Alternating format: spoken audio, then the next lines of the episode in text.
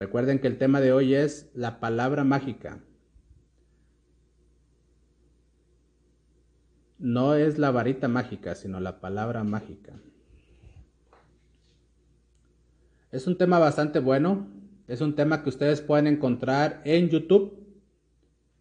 Eh, hay varios autores, la verdad es que son tres autores los que a mí me gustan muchísimo. Es Ernst Nightingale, eh, Jim Brown y John Maswell. Ellos son expertos en el tema. Eh, sus libros pues son bastante buenos. El ABC de la actitud. Y pues en el caso de Jim Brown tiene muchísimos eh, videos en YouTube.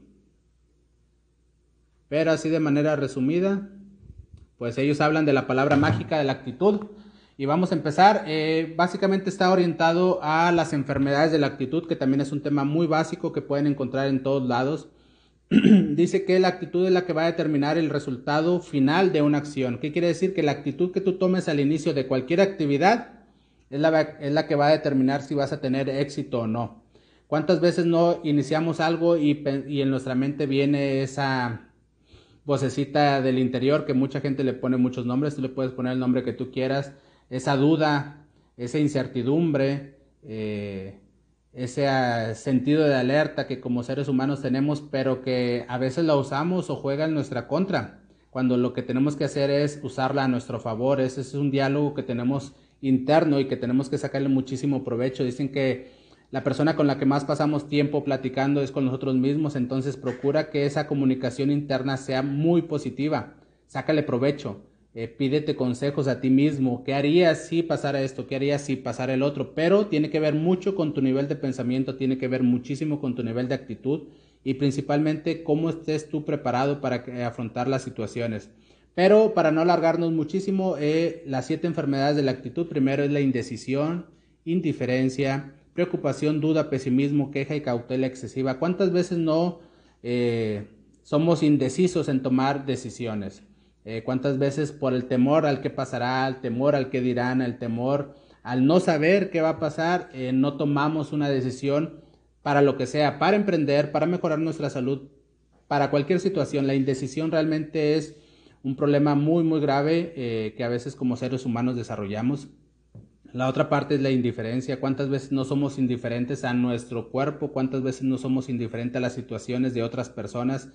lo más importante es ser empático. Eh, ante las situaciones de la gente a veces solamente estamos criticando y decimos, ah, es que esta persona, es que la verdad es que no, tenemos que ser empáticos. Dicen que nosotros no podemos dar una opinión al menos de que estemos en la misma situación. Entonces, eh, más allá de, todo eso es que no seamos indiferentes ante las situaciones primero que estén sucediendo en nuestras vidas y las eh, que no seamos indiferentes ante las situaciones de las demás personas. El prójimo somos nosotros mismos entonces, si nosotros mismos somos indiferentes ante el prójimo, el prójimo va a ser indiferentes ante nosotros mismos. La otra es la preocupación. Dicen que el 90% de las cosas que nos preocupan nunca van a suceder. Y no quiere decir que la vida te valga, sino que realmente dejes de preocuparte y empieces a ocuparte. Eso es bien importante. A veces solamente estamos preocupando, nos estamos preocupando y eso nos impide ser productivos. Entonces, ¿qué tenemos que hacer? En lugar de preocuparnos, tenemos que ocuparnos. Esa es una actitud completamente diferente y es algo que va a permitir que tengas mejores resultados en cualquier actividad que tú estés realizando el día de hoy. La duda, ¿cuántas veces no dudamos de las cosas? ¿Cuántas veces no dudamos de las personas? Pero lo más importante es cuántas veces no dudamos de nosotros mismos. ¿Cuántas veces no dudamos de nuestras capacidades? ¿Cuántas veces no dudamos de nuestro potencial? Entonces, yo te invito hoy a que principalmente dejes de dudar de ti mismo. Eh, algo que debemos de tener claros es que todas las ideas que pasen por nuestra mente pasan en nuestra mente principalmente porque tenemos la capacidad para realizarlas. Si hoy vino una idea a tu mente de negocio, de mejorar algo, de tu trabajo, es porque realmente es posible. Si no llegara a tu mente es porque no sería posible. Entonces algo que te va a ayudar muchísimo es que si algo se te ocurre, es porque es posible para ti. No, no va a llegar una idea a tu mente si no fuera posible. Entonces deja de dudar de ti mismo y empieza a poner en práctica todas esas ideas que vienen a tu mente. Pero para que le puedas dar orden a tu mente y a tus ideas, yo te recomiendo que tengas una libreta.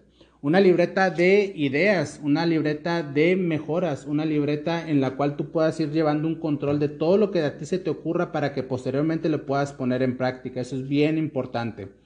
La otra pues es el pesimismo. ¿Cuántas veces no Estamos rodeados de gente pesimista, pero más allá de la gente pesimista, a veces nosotros mismos somos extremadamente pesimistas. Siempre estamos viendo el lado negativo de las cosas. Y hay una metáfora muy buena que dice que todo depende del cristal con que lo mires. ¿Cuántas veces no vemos las cosas de manera oscura porque nosotros tenemos una mentalidad oscura? Eh, uno de los ejemplos a los talleres que me tocó asistir hace años era me pusieron unas gafas y decía, ¿de qué color ves la, vida? Ah, pues las veo verdes. ¿Y con esta? Ah, las veo negras. Ah, y con esta las veo amarillas. ¿Por qué? Porque va a depender 100% de nuestra propia visión del cómo vemos las cosas. Pero si tú dejas de tener una, una visión nublada, una, una visión oscura, vas a ver las cosas como realmente son. ¿Qué quiere decir? Que dejes de ser pesimista. Realmente tienes que ver las cosas del mejor eh, de la mejor forma posible para que entonces puedas tener resultados positivos. Eso es súper importante. La otra es la queja, va muy ligada a esa. ¿Cuántas veces no estamos rodeadas de personas que solamente se están quejando? La queja solamente trae pobreza, y no solo pobreza económica, sino pobreza mental. Entonces, cada vez que tú te estés tentado a quejarte, muérdete la lengua. Eso también viene en un, en un libro donde dice que nosotros si vamos a hablar mal de alguien, o quejarnos de alguna situación, antes de llegar a ese punto, muérdete la lengua. Y eso va a impedir que tú puedas estarte quejando, que tú realmente estés viendo las cosas positivas de la, de la vida, las cosas positivas de lo que te esté sucediendo. El simple hecho de que hoy estés vivo ya es algo positivo, es algo bueno. Y a veces no lo aprovechamos, solamente nos estamos quejando y perdiendo el tiempo en situaciones tan, tan vagas que no valen la pena ni siquiera mencionarlas. Deja a un lado la queja. Y la última es la cautela excesiva. ¿Cuántas veces no tomamos la decisión de iniciar algo porque estamos analizando las cosas, es que voy a ver qué pasa, a ver qué sucede, a ver, no, decía uno de los libros también que el análisis es parálisis. Lleva un control de lo que creas que tienes que hacer y toma la decisión rápida de una forma en la que sea positiva para ti. Y nosotros siempre lo ligamos mucho a lo que hacemos que es mejorar nuestro estilo de vida. Recuerda que cada reto, cada mes nosotros iniciamos un reto de composición corporal y la verdad es que es algo que va a cambiar tu vida por completo. Primero tu mentalidad va a cambiar completamente, tu personalidad va a cambiar de manera positiva. Vas a, desarrollarte al máximo como persona. No solamente es perder peso, no solamente es perder grasa, sino el cómo tú te vas a sentir contigo mismo, la seguridad que vas a desarrollar, el empoderamiento que vas a tener como persona y no para mal, simplemente para dejar a un lado todos los obstáculos que normalmente ves en tu vida. Eso es súper importante. y a través de este programa va a cambiar por completo tu estilo de vida. Entonces, ¿qué tienes que hacer? Mándanos un mensaje para que puedas separar tu lugar. El reto va enfocado 100% a mujeres eh, para la parte de económica, que es de 5 mil pesos. Pero si tú como hombre también quieres mejorar tu estilo de vida, también puedes entrar a un reto personal, que es bien importante. Cuando tú empiezas a llevar un reto personal y te exiges a ti mismo, es maravilloso el cómo tú puedes ir mejorando todos los días eh, y también es importante llevar un control de tu progreso, eso es padrísimo, tu control de peso, tu control de grasa, tu control de todo para que vayas viendo los cambios. Y lo que tú vayas a ver después de un año la fotografía y la ves al día de hoy, dices, realmente ha valido la pena, realmente ha avanzado, eh, que veas ese progreso, porque lo que no se mide no se puede mejorar, entonces continuamente nosotros vamos a estar detrás de ti para que puedas mejorar.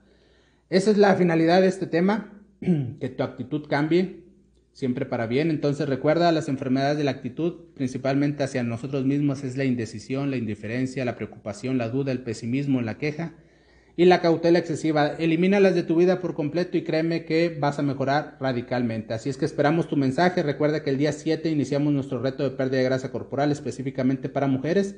Separa tu lugar con tiempo. Lo único que te puedo decir es que vas a perder grasa y vas a cambiar por completo tus hábitos para bien. Nos vemos el día de mañana, que tengan una excelente tarde y que Dios los bendiga. Cuídense mucho.